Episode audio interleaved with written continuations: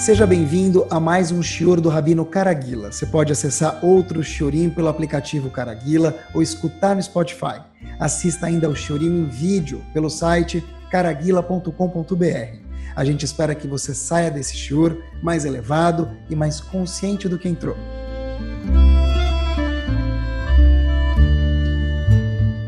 Muito boa noite.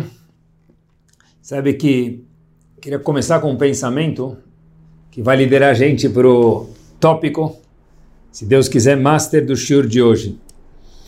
Fico pensando às vezes, e obviamente quando a gente pensa sobre algo é muito bom pensar. Às vezes as pessoas vivem a vida sem pensar. Só o fato de parar e pensar de vez em quando já cria frutos maravilhosos. Quando a gente pensa de uma forma saudável, óbvio, e de uma forma feliz. Estava pensando o seguinte: quanto sortudo nós somos de ter o privilégio de termos a Torá Kudoshá como presente nosso. O que, que isso quer dizer? Eu não sei exatamente o que, que a gente fez para merecer esse presente tão show, tão maravilhoso, que é a Torá Kudoshá, de verdade. Óbvio que tem, a Gemara aborda isso, se é mérito dos avós, dos nossos patriarcas, ou pelos esforços que nosso povo passou em muitas jornadas, países, séculos e continentes, mas, being as it may, da forma que for, ser Yehudi é um presente incomparável, é isso mesmo. Eu queria começar com vocês por aqui, que delícia ter o presente de ser um Yehudi, ter a, Torá na nossa mão. Tem um passuco, tem um verso, meus queridos, no fim do Sefer Torah, mais precisamente em Parashat Kitavó. De repente, Moshe Rabbeinu, no fim da vida dele, está conversando com o povo, dando algumas instruções, algumas mitzvot. De repente ele chega para o povo e fala, olha, fim do Sefer Torah. Oi, deixa eu contar um negócio para vocês, diz Moshe Rabbeinu. E o povo fala, com prazer, manda. Hayom hazeh nihiet aleam. Habibi, Nesse dia, você vai se transformar, se transformou num povo. Que dia que é esse? O que, que aconteceu? Hayomazé, today, hoje, Nihietaleam, você, povo Yehudi, Moshe Rabbeinu mais uma vez contando para o povo, virou uma nação. Mas o que aconteceu nesse dia? Então, se a gente olhar lá na Paraxá, que Moshe fez um pacto com o povo Yehudi, a gente assinou o contrato, levou no tabelião testemunhas que a gente vai cumprir a Torá. Aí Moshe Rabbeinu falou, opa, aí sim, aí sim, Habibi. Nesse dia você virou um povo. Qual dia? No dia que Moshe Rabbeinu fez um pacto com a gente, referente às mitzvot e averot da Torá, cumprir e não transgredir, respectivamente. Então é interessante. Se a gente for pensar junto, e é algo assim, estrondo, olhem que master. Um povo, para ser um povo, o que ele tem que ter? Povo italiano, porque ele é o povo italiano, porque eles moram na Itália, ou nasceram na Itália, ou vieram da Itália. O nosso povo é um povo que não tem terra. Como assim? Não, deixa eu explicar o que eu quis dizer. Óbvio que tem a terra de Israel, que é um lugar kadosh indiscutivelmente, certo? Uma terra especial e maravilhosa, mas a maioria da história do nosso povo a gente passou fora da terra de Israel. Quem abrir o livro de história ou o Rav Google vai perceber que a maioria do povo, do tempo que o nosso povo viveu, a gente viveu fora da terra de Israel. Então, nosso povo não é um povo por, pelo fato de ter a terra de Israel. Óbvio que Baruch Hashem, que é um lugar kadosh, mas de novo, não foi isso que transformou a gente num povo. Tá bom, então é... tem uma outra coisa que os italianos, por exemplo, vai no exemplo tem, é que eles falam italiano. Os italianos falam italiano. Ah, então talvez é o idioma. Se não é a terra, talvez é o idioma.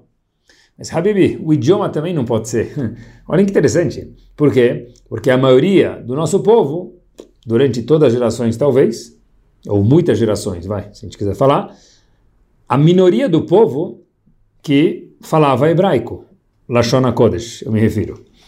Então, de novo, não é a terra, não é o idioma. Talvez é a comida. Vai, last shot, vamos tentar comida?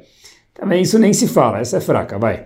Porque os Ashkenazim no Gefilte Fish, os Faradim no Kibe Bessanie, Então não, não, não é possível que o povo todo era unido por uma língua, por um idioma, por uma terra, também não, por um alimento, também não. Então, a pergunta é, então o que que é?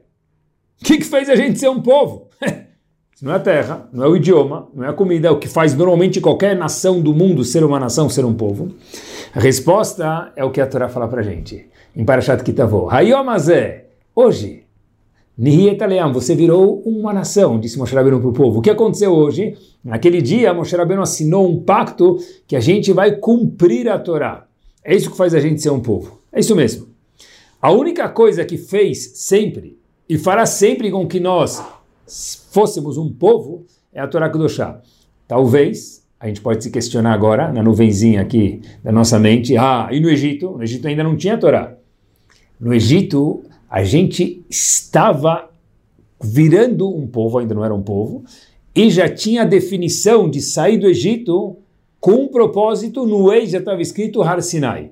Ou seja, mesmo quando não tinha Torá, tinha definição de chegar lá em alguns dias receber a Torá no deserto. Ou seja, o que faz com que cada um de nós, Yehudi, se identifique como Yehudi, é o fato que a gente recebeu a Torá. Todo o resto é maravilhoso, Lashon HaKodesh é maravilhoso, Eretz Israel nem se fala que é maravilhoso, comida judaica também nem se fala que é maravilhoso, Sfaradi acho que nazi, cada um com gosto dele, gostos não se discute, mas o que faz a gente, paft, ser o povo é a Torá Kudoshá. Porque é a única coisa que teve durante toda a trajetória do povo. Quer dizer, quando a gente vê dois Yehudim que se encontram no aeroporto, todo mundo já passou por isso. Os dois chegam no aeroporto, seja de outra cidade ou da mesma cidade, mas talvez não se falam muito porque são de bairros diferentes, e de repente você chega no aeroporto e os dois vão se cumprimentar, cumprimentar como é que vai, etc e tal. Você mora na mesma cidade com ele, nunca falou com ele. Eu moro em outro lugar e nunca falou com ele. Como é como que vai? Posso te ajudar? Falar oi, boa noite, no menor dos casos. O que que faz? É esse kesher, essa união, esse link uma resposta, quatro letras, em hebraico ou em português, Torá, mais nada. Então, eu queria aproveitar, já que Baruch Hashem a gente tem esse presente maravilhoso que é a Torá, que vale muito mais do que uma joia, sem desmerecer a joia, óbvio. Eu queria olhar com vocês uma midá bomba que tem na Torá.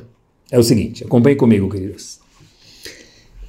Quando Bnei Israel foi construir o Mishkan. Mishkan é o tabernáculo, ou eu costumo dizer o Betamigdash móvel, que acompanha a gente durante toda a jornada no deserto. Moshe Rabbeinu precisava construir o Mishkan. O Mishkan era de ouro, e outras partes não, de, de prata, outras partes de tecido, outras partes de couro. Moshe Rabbeinu tinha que angariar fundos para isso. Então Moshe Rabbeinu fez um charity, século 21, vamos lá, dinner, jantar de arrecadação. A Torá conta para gente que ele pediu para o povo, fez um apelo. E aí teve uma coisa muito interessante, que foi o único jantar de uma instituição beneficente que teve um superávit, que sobrou dinheiro, sobrou, chega, já deu, Rage, Moshe Rabbeinu falou, please stop, enough, chega, foi o único jantar, foi o único é, apelo que teve que sobrou e os doadores já chegam, não podiam mais dar dinheiro. Por quê? Porque tinha mais doação do que o Mishkan precisava para ser construído. Então a Torá escreve para a gente o seguinte: Vaietze Moshe, Moshe Rabbeinu saiu depois que ele viu que as pessoas eram tão gentis e doaram mais do que precisava para a construção do Mishkan. Vai haver o Korba Machane, Lemor. Então passaram um barulho aí no acampamento onde os Eudim estavam e disseram o seguinte: Ish veisha, homem ou mulher, os dois que estavam até então doando, please, siltople, alia suod melacha, letrumata mishkan, não tragam mais nada para a construção do Mishkan. Aí termina o passo dizendo que o pessoal obedeceu, mesmo que estavam com muita vontade de trazer, eles obedeceram. Vai a meavi, o povo parou de trazer porque já tinha completado o necessário. Tem um comentarista no Humash chamado Sforno. Eu vou ler para vocês umas 10 palavras, me permitam. Ele faz o seguinte: Diz o Sforno sobre esse passuco. Loi chris sheloi aviu nedavá kirtzonam. Moshe Rabbeinu não falou para eles não trazerem mais presentes, doações. Ele falou, ele falou para eles não fazerem mais nenhum trabalho para o Mishkan. Daqui para frente, quem faz mais nenhum trabalho. Mas ele não falou para eles não tragam mais doações. Quer dizer, não começa a fazer coisas novas. E aí a pergunta é, na verdade, mas o Passuco já terminou falou, falando para gente, que Moshe Rabbeinu falou, parem de trazer, vai ralear, meavi. Olha, não façam mais trabalhos e o povo parou de trazer. Fazer trabalhos novos e trazer. O que, que o forno adiciona para gente que Moshe Rabbeinu não falou para eles parem de trazer? Falou para eles, olha, parem de fazer trabalhos, confeccionar materiais para o Mishkan. Então, vi uma vez que os forno veio inovar para a gente uma coisa muito, muito interessante. Olha que legal. Tinha gente já na fila do Mishkan. E Moshe Rabbeinu fez a contabilidade, a gente precisa de 10 quilos de prata, por exemplo, e a gente já tem 10. Então Moshe Rabbeinu, o que, que ele fez? Ele podia ter falado, ó, daqui para frente todo mundo para, quem está na fila daqui para trás pode voltar para casa. Diz os fornos, Moshe Rabbeinu não falou isso. Moshe Rabbeinu falou para o povo o quê? Olha que maravilhoso. Olha, não, não venham mais e não entrem mais na fila. Agora, quem já está na fila para trazer, Moshe Rabbeinu não recusou. Ah, mas a gente já deu, já teve o budget necessário, já vai dar superávit, Moshe Rabbeinu achou alguma, algum uso para isso que a Torá nos conta. Mas, atenção, Moshe Rabbeinu não falou para as pessoas, olha, sabe o que? Já acabou a necessidade, podem voltar para casa. Mas tinha gente na fila lá, tinha gente já estava pronto, eu sou o próximo, eu sou o número 10 da fila, eu já também quero doar. É um privilégio poder, doar para a casa de Hashem, que é o Mishkan. Moshe Rabbeinu falou a verdade. Eu tenho que ser sensível a essas pessoas. Eu falo para as próximas não virem mais, mas quem já está aqui não posso recusar eles. Então Moshe Rabbeinu achou um jeito de chá, de santidade, de usar aquele valor para não ofender aquelas pessoas, os novos que não tragam mais.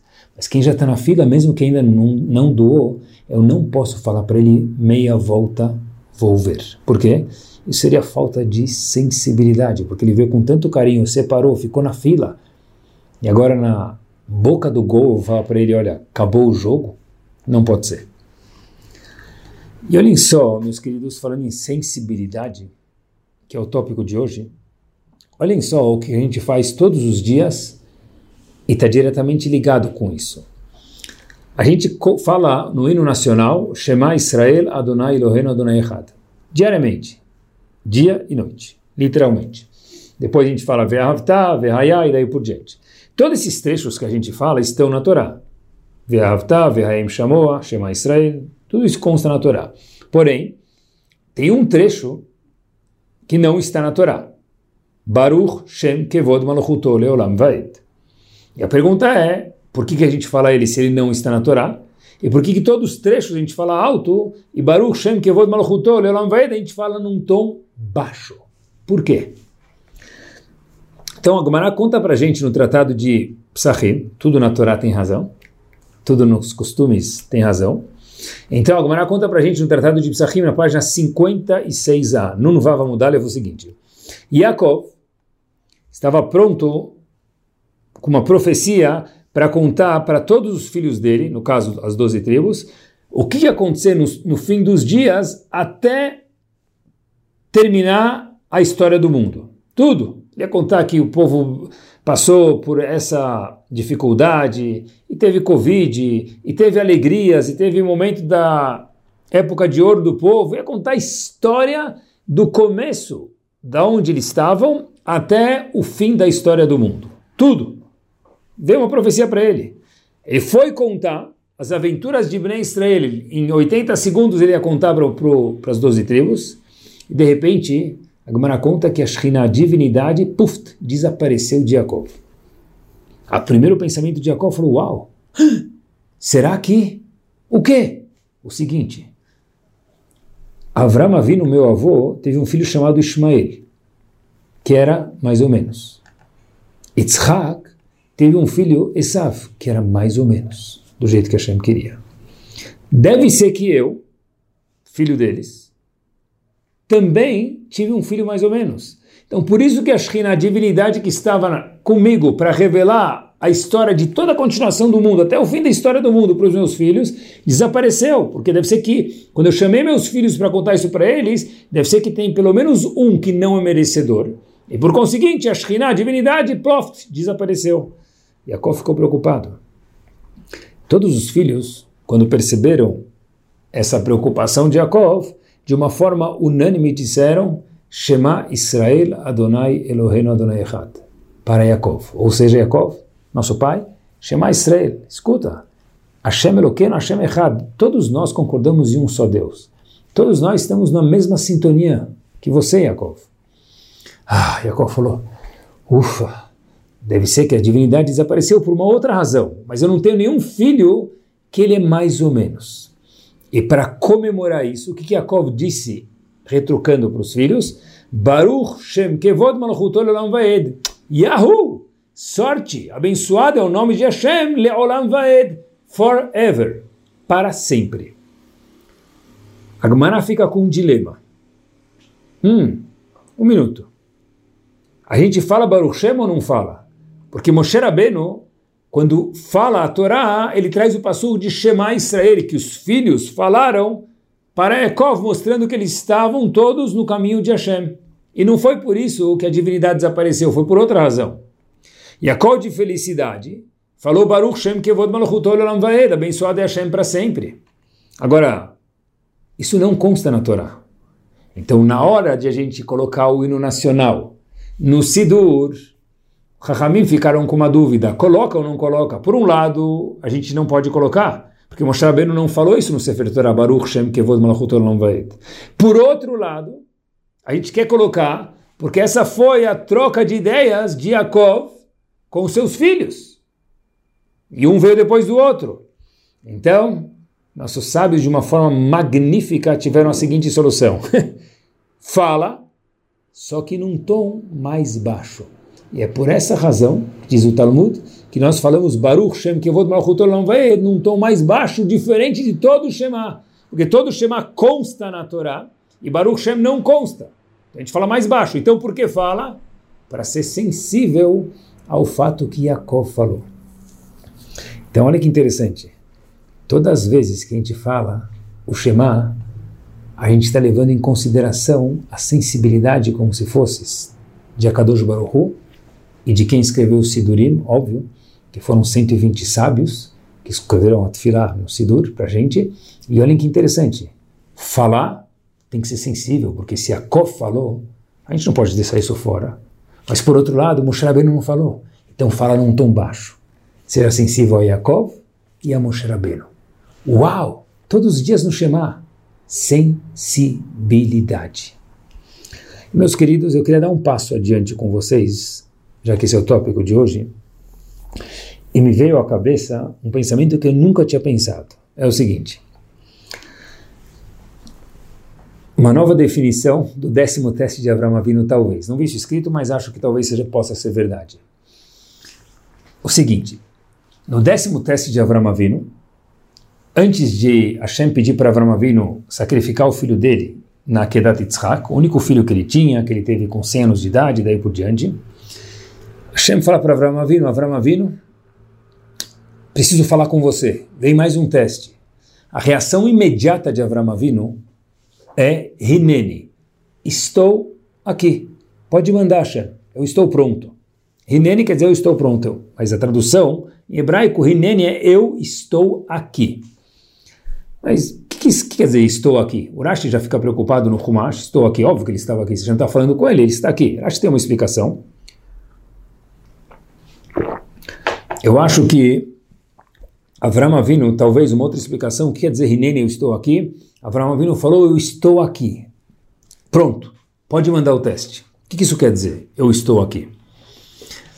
O seguinte, uma das formas de quando a gente tem um, um desafio na vida, um teste, seja ele qualquer coisa que a gente precisa fazer, ou pode ser algo emocional também.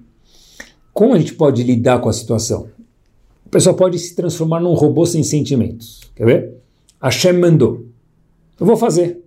A outra é Hashem mandou, mas eu ainda tenho sentimentos, eu vou considerar meus sentimentos e fazer. Olha que interessante. Olhem, olhem que, que maravilhoso, meus queridos.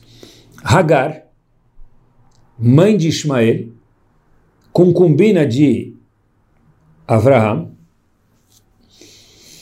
teve um filho chamado Ismael, óbvio, e de repente a Torá conta para gente que ela foi para o deserto junto com o filho dela, estava muito calor e Ismael estava com febre.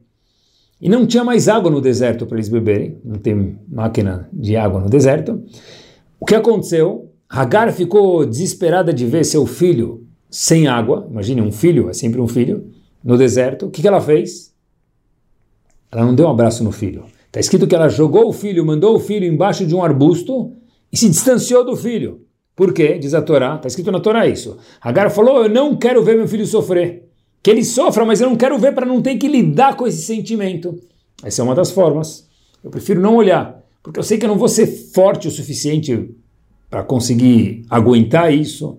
Tem muitas uh, coisas na vida que ninguém passe por dificuldades que a pessoa pode ter esse caminho.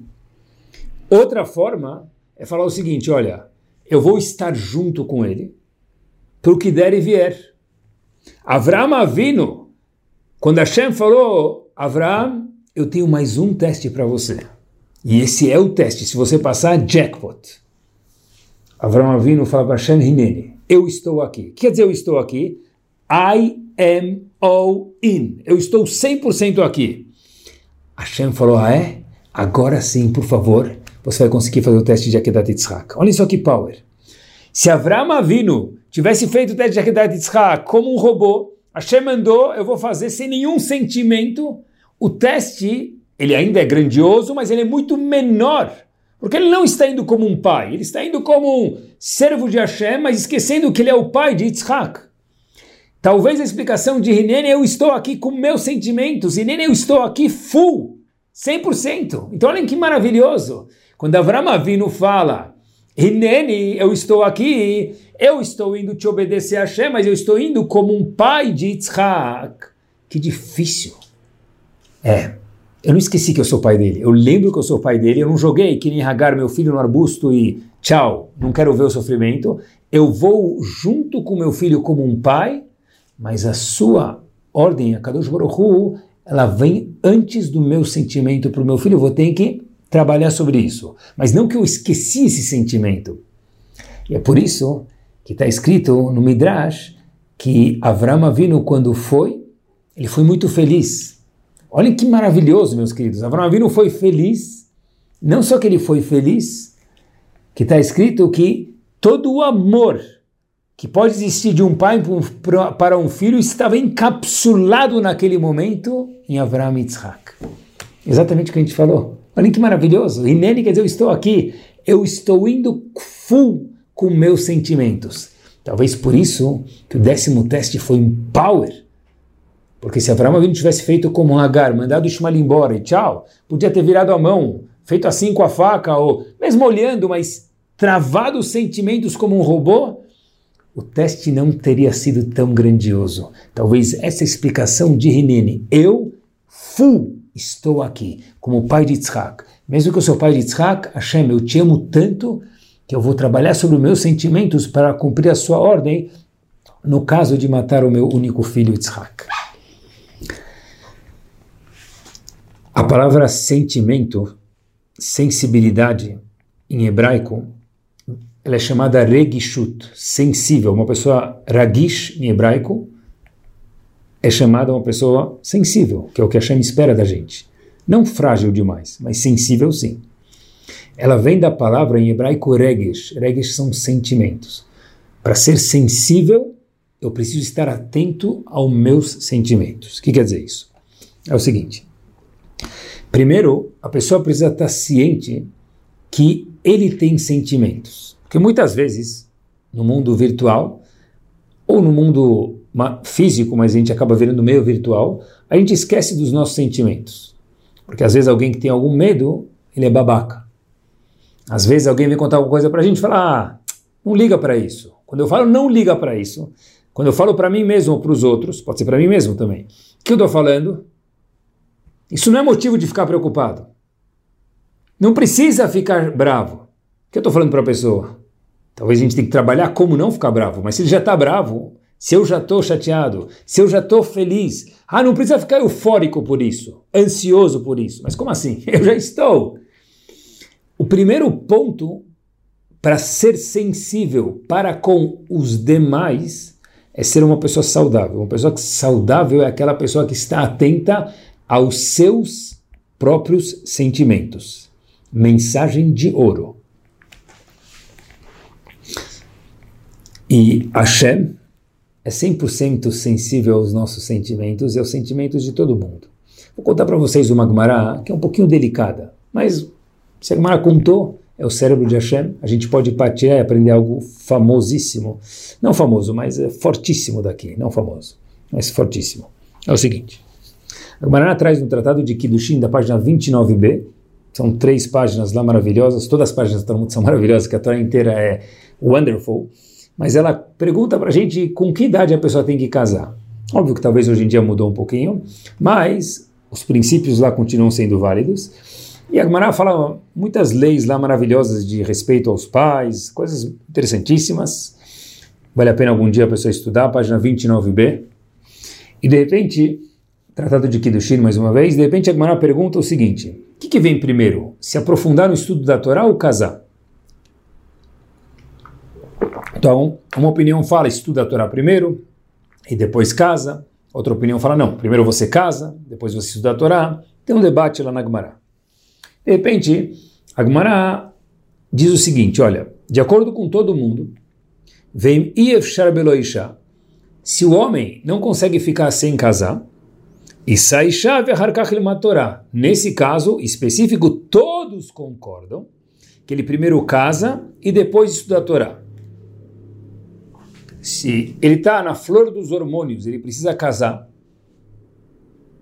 Então, nesse caso, não, ele casa primeiro e depois estuda a Torá. Agora, outros casos, lá tem discussão no Talmud. Então, olha que interessante, quando eu estudei essa Gemara, no ciclo do Dafyomi já faz seis anos, me marcou algo que eu fiquei uau. E aí apareceu hoje a oportunidade no Shur para a gente bateu um papo alguns minutos sobre isso. É o seguinte, eu falei para mim mesmo, a Gemara podia ter muito bem dito, olha, de acordo com a opinião que fala que a pessoa primeiro precisa estudar a Torá e depois casar, que é uma das opiniões, ele fala, olha, se você está com os, com as, uh, os hormônios à flor da pele, homem, se vira. o problema é teu. A minha opinião do Talmud, de uma das opiniões, é primeiro estuda a Torá, depois casa. Ah, mas eu estou com meus hormônios à flor da pele. O problema é seu. Entra na receita e participa da regra de todo mundo. Só que a Torá fala para a gente, olha, se tem um caso de uma pessoa que ele está com os hormônios à flor da pele e ele precisa casar, então ok, primeiro ele case, tenha uma esposa, depois ele estude Torá para acalmar as vontades dele. Então olha que interessante, meus queridos. A Torá não falou se vira.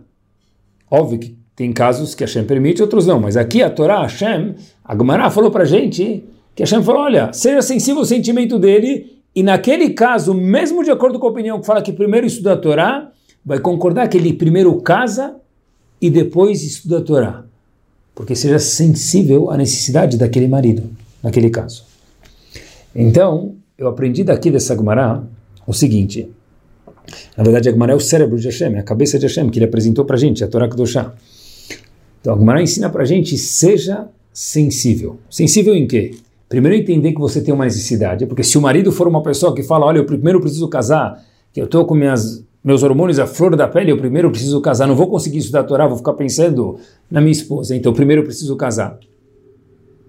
Então, a, eu primeiro preciso saber disso, para saber onde eu me enquadro. E aí sim, Hashem falou, para você eu abro uma brecha, mesmo que normalmente precisa estudar a Torá primeiro, e depois casar, no seu caso, peculiar, casa primeiro, mesmo de acordo com aquela opinião. Ou seja, eu preciso saber onde eu me enquadro, eu não preciso negar meus sentimentos, minhas vontades, para depois poder entender também que Hashem foi sensível aos meus sentimentos. Hashem, no caso, Agmará. Eu queria explicar isso um pouquinho melhor. Não dá para a pessoa ser sensível ragish, regishut, sensibilidade, sentimentos ao próximo, se a gente não vê numa outra pessoa ou em nós mesmos uma pessoa só que estuda, que trabalha, que faz mitzvot, que passeia, que tudo isso é importante. Mas um minuto. Dentro de tudo isso tem um ser humano. E um ser humano que Hashem criou é composto por sentimentos. E ninguém está sempre feliz, ninguém está sempre triste, se tiver tem que procurar ajuda. A pessoa tem uma oscilação. Quando a oscilação ela é muito violenta, então a pessoa precisa procurar uma ajuda. Mas a pessoa tem uma oscilação, é normal, porque nós somos seres humanos e é normal às vezes estar mais feliz, às vezes menos. Então, o primeiro ponto para que eu possa ser sensível com os outros é saber que existe algo chamado sentimentos na minha vida. Porque se eu negar eles, eu nunca vou conseguir dar um ok no sentimento de qualquer pessoa. E meus queridos, acompanhem comigo. Mesmo que eu sei que eu tenho um sentimento, e eu trabalhei sobre ele, estudei, pedi ajuda, o que for, tudo é válido, se for competente. De repente, porque eu já passei por esse sentimento e eu já passei essa barreira, eu fiz musculação, agora eu tenho os músculos para lidar com essa situação. Vem alguém que me conta, olha, eu tive tal coisa. E a pessoa fala, bobeira. Um minuto. Se você passou por isso há dois, três anos atrás, agora você ficou musculoso, em vez de ficar falar bobeira, um minuto. Uau! Exatamente o contrário. Puxa vida, eu acho que eu sei um pouquinho do que você está passando porque eu já passei por isso. Quando eu vou e falo para outra pessoa bobeira, eu estou falando o seguinte: eu estou tirando um pedaço da minha história que eu podia ter transformado isso em, em, em algo show, em ajudar alguém. Não é bobeira. Porque se ele está falando isso, se ela está falando isso, é porque existe. Agora, quando a gente já vai com ar de apatia, não dá nem abertura para que outra pessoa possa comunicar, às vezes com uma palavra, às vezes com um gesto, às vezes com uma expressão facial, isso para gente, seja maravilhoso ou desagradável. Sabe que cada um de nós é diferente. Tem gente que gosta de ketchup, gosta de, gosta de mostarda, tem gente que não gosta de nenhum dos dois.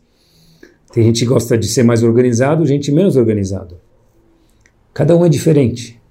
Porque eu não preciso disso, ou eu não sinto isso, não pode ser que isso não permite com que ele ou ela possa sentir. Quando a gente vai para algum lugar, meus queridos, já que a gente está falando de sentimentos, a gente vai numa festa, vai na sinagoga, vai no trabalho, a gente vê três pessoas, quatro pessoas, tá? um grupo de pessoas, e a gente cumprimenta eles já que não são 200, são 3, 4, 5, a gente cumprimenta. Quando a gente dá a mão de uma forma para a pessoa 1 e 2, por exemplo, e a 3 e 4 a gente dá a mão mais caída, oi, e para o primeiro a gente fala bom dia, o terceiro e quarto fala bom dia, só porque eles são menos, sei lá, pops, ou famosos, ou, sei lá, conta de banco menor ou o que for, o 3 e o 4, que foram cumprimentados de uma forma um pouco mais simples, sentem isso. Ah, mas é bobeira. Se você lembrar que você tem sentimentos, ele ou ela também tem direito a sentimentos. Nesse caso não é bobeira. Porque eu não consigo nunca validar o outro se eu não consigo validar os meus sentimentos. Quando a gente vai cumprimentar alguém, seja sensível. Se vai cumprimentar quatro pessoas, eles estão numa rodinha, cumprimente os quatro com o mesmo entusiasmo. Ou fala oi para todo mundo de uma vez. Quando a gente fala oi para um, para outro, e o terceiro e o quarto, ou o primeiro, o segundo, o número que for, a gente fala de um jeito um pouquinho mais mole, a pessoa percebe. Ele se sente mal. Ah, problema dele. Não, problema meu, porque eu causei ele se sentir mal. E olhem o que, que significa sentimentos, meus queridos. Magmará, assim, que vale a pena saber que ela existe. No Tratado de Moed Katan, na página 27b, diz o Talmud para a gente o seguinte.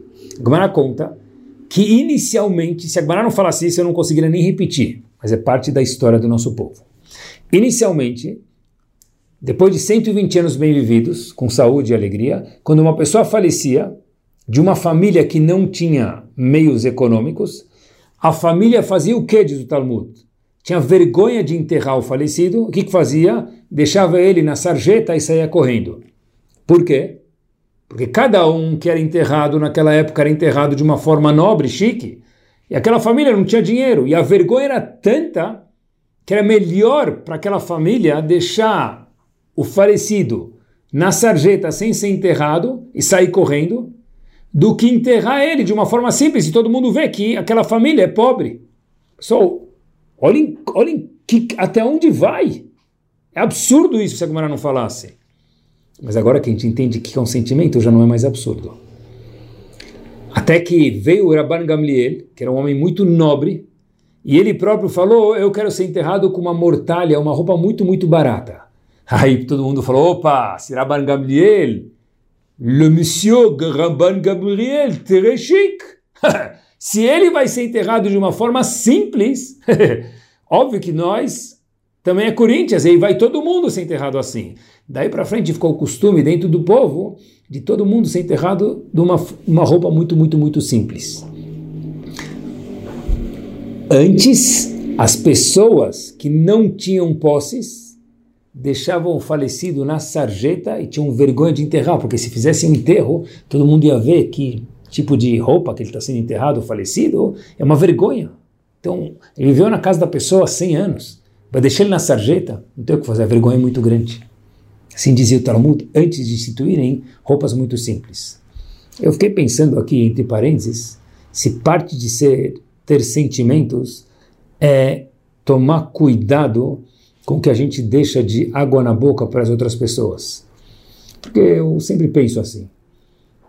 A gente não tem uma fórmula única e a gente nunca julga ninguém, a gente gosta sempre de aprender. Mas quando a gente faz uma festa muito chique, será que isso não faz com que o outro precise fazer também? E o sentimento dele, ele precisa fazer. Ah, ele que faça mais simples. Mas no momento que todo mundo sobe a média para 8, a pessoa que tinha média 6 e até agora era boa, ele ficou de recuperação já nas festas. Porque todas as festas têm a chiqueza, vamos inventar agora, ilustrar a média 8. Então, média 6 já ficou simples. O que média 6 era normal antes, ou 5 era normal, cada vez sobe. Ser sensível é lembrar que quando a gente faz uma coisa pública, isso impacta pessoas. Na nossa casa, para os nossos amigos muito próximos, muita saúde, muita brachá, sempre. Mas quando é público, vale a pena pensar nos sentimentos que a gente gera nos outros também. Já que a gente está falando de sentimentos, as pessoas têm sentimentos. Na época da Gemara tinham e hoje também tem. Talvez finge que não tem, talvez não está tão ciente disso, mas tinha que estar. O famoso Rav Zilberstein, que tem aquelas perguntas eh, maravilhosas que fazem para ele, de todos os tipos, ele responde assim, num estalo, com provas do Talmud, do Shulchan Aruch. Ele conta que a esposa dele não se sentia bem andando na rua do lado do marido dela. Por quê? Óbvio que ela gostava muito do marido, e o marido dela também, mas ela falou uma vez o seguinte, pessoal, olhem que ser delicado, fino, ela falou uma vez para o marido dela o seguinte: será que você não se incomoda que a gente não ande junto um do lado do outro? Perguntou por quê. Ela falou o seguinte: no nosso bairro onde a gente mora, aqui em Israel, disse a esposa do Rav Zilberstein para ele, muitas pessoas são mulheres viúvas no nosso bairro. Aqui na nossa rua tem muitas viúvas. E eu fico pensando, quando eu vou passear com você, meu marido, e a gente anda um do lado do outro, será que uma viúva, quando está passando, não sente um pouco lembrança do marido? Eu não quero causar que elas voltem a lembrar o marido a falta do marido, melhor dizendo, não só o marido, lembrar a falta do marido, porque eu estou andando do seu lado. Uau! Olha, independente se anda do lado do marido ou não, para pensar nisso precisa ser muito fino, muito seis estrelas VIP. É, é, é platino. Olhem que maravilhoso. Eu não quero andar do lado do meu marido porque aqui na nossa rua tem muitas viúvas e quando a gente passar, pode ser que uma viúva vai começar a lembrar, olha, puxa que pena que ela pode ter um marido e passear e eu não posso. Allah pede isso? Não sei, não sei responder para vocês. Mas que maravilhoso a sensibilidade e é isso que a gente precisa ter. Em alegrias também. Se alguém faz uma festa, um casamento, a gente espera que é o único casamento dele. Um bar mitzvah é o único dele. Mesmo que eu tenho três bar mitzvahs para ir hoje, ou essa semana, em vez de Mabruk embora, Mazaltov embora, uau, Mazaltov! É outra coisa. é ser sensível à alegria do outro. Sabem que uma das razões que não se beija as crianças dentro do Betacneset da sinagoga é seu malachá. Não pode dar um beijo num filho dentro de uma sinagoga. Uma das razões, assim traz o Sefer Hassidim, é porque tem gente na sinagoga que não tem filhos. Então, quando eles veem um pai ou uma mãe beijando o filho na sinagoga, que é um lugar que tem muitos Eudim juntos, isso vai causar um desconforto para aquele outro homem não casado, ou mulher não casado ou casado que ainda não tiveram oportunidade de ter filhos. Então não pode beijar uma criança na sinagoga, o seu filho. Por quê? Por sensibilidade ao outro que pode estar lá.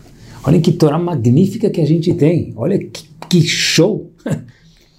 Eu vi uma frase de um psicólogo recente, o seguinte, ele falou o seguinte, acompanhe comigo nessa fase final do Shur. Ninguém se torna completamente humano sem sentir dor. Eu, eu acrescentaria alegria, porque o Shur não é sobre dor, é sobre sentimento, sobre ser sensível, sensibilidade. Mas ninguém se torna completamente humano sem sentir dor, e a gente adiciona aqui, ou alegria pelo próximo, ou por ele mesmo, por ele mesmo antes de pelo próximo. É isso mesmo. Sim, cientes da nossa dor, da nossa ansiedade, da nossa preocupação e da nossa alegria e da nossa euforia também. Eu adicionaria nessa frase mais uma coisa. Ninguém se torna completamente humano sem sentir a dor dele próprio e a dos outros. A alegria dele próprio e a dos outros. Talvez essa definição de Ben Adam, de ser humano de acordo com a Torá. Rinene, disse Avram Avinu, I am here. 100% com meus sentimentos. Sortudo é um filho que os pais são sensíveis a ele porque muito não precisa ser falado. Sensibilidade passa no ar, passa numa expressão facial, passa num não rir de uma piada, se for engraçada, óbvio, passa de roer as unhas às vezes. Alguns atos, algumas expressões deixam pistas para gente. Mas só se eu estou touch com meus sentimentos eu posso cheirar isso nos outros. Porque é muito difícil alguém chegar e falar eu estou com medo. É difícil. Poucas pessoas sabem são corajosas, mas a maioria fica no ar. Se eu sou sensível aos meus sentimentos, eu estou alerta aos dos outros, mesmo que eles não falem. Eu consigo perceber, eu tenho esse tato. Sortudo é o marido, a esposa, que é sensível um ao outro. Mesmo que não fala, dá para sentir, dá para perceber. Muitas coisas importantes na nossa vida a gente nem sabe expressar. Expressa para mim a alegria de casar um filho. Difícil expressar. Expressa a alegria de ter feito um aniversário legal. Não, não, sei como expressar isso. Me expressa como é gostoso o bolo de chocolate da sua mãe. Não dá para expressar isso. Mas dá para ver a expressão facial. Expressar verbalmente não dá. Colocar em palavras não dá. Mas ver a plenitude da pessoa, a alegria da pessoa, isso dá para ver. Eu preciso ter sensibilidade para perceber isso. E a chama espera isso de cada um de nós. Eu termino com um episódio que aconteceu comigo hoje e uma história bomba em seguida. Hoje eu estava no Beta Knesset e uma vez por semana aparece um senhor em algum lugar que eu rezo. E esse senhor, ele talvez precise de alguma ajuda econômica e as pessoas ajudam. De uma forma bem delicada e uma pessoa muito fina mesmo. De repente, justo hoje, eu fui sem minha carteira na sinagoga. Eu cheguei lá, tinha um valor muito pequeno, achava que era feio dar para ele.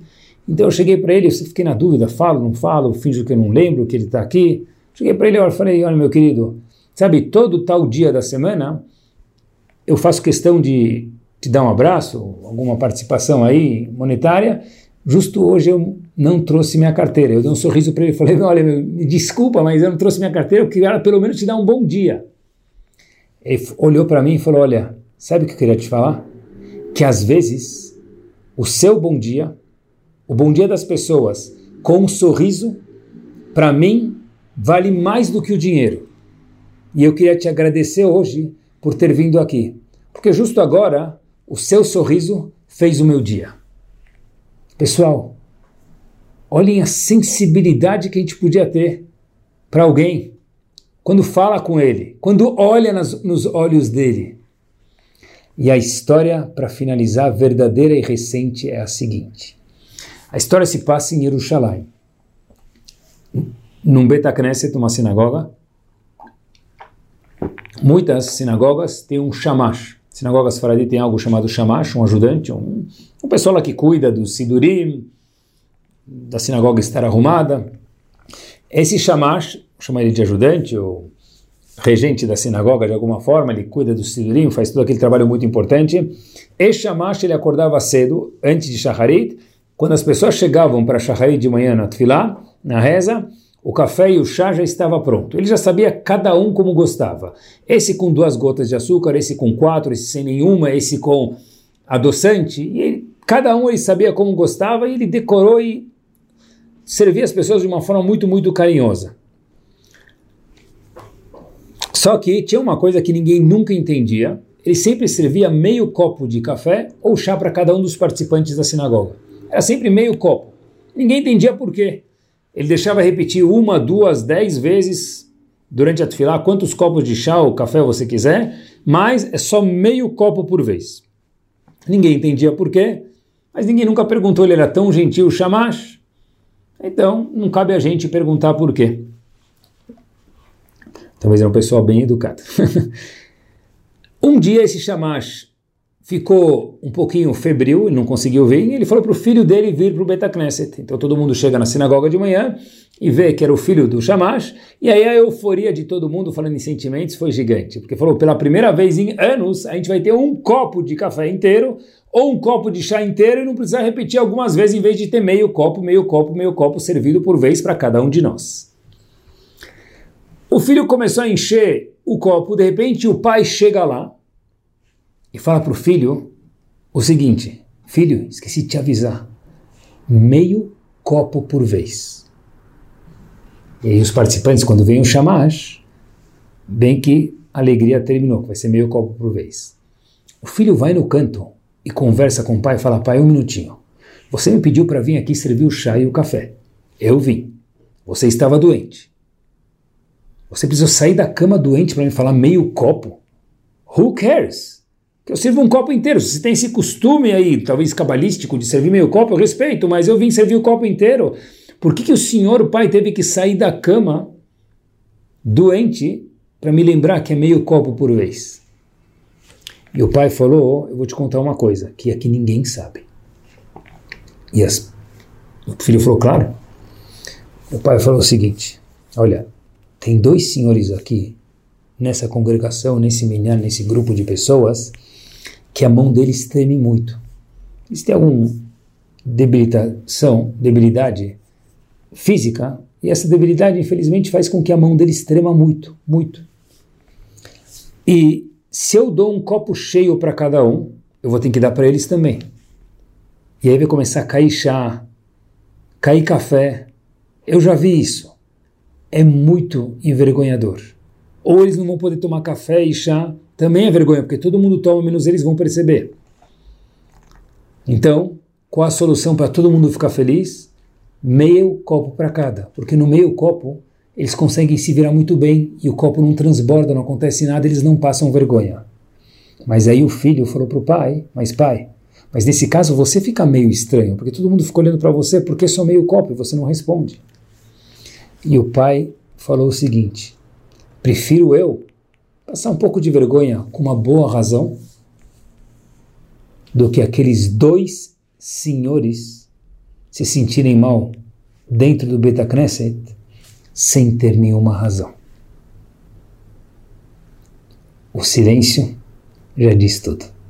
Boa noite, sentimentos maravilhosos, que a gente possa estar em touch com nossos sentimentos inene, que a gente possa sentir os outros, e quem sente os outros vive com os outros essa pessoa é a pessoa mais saudável do mundo.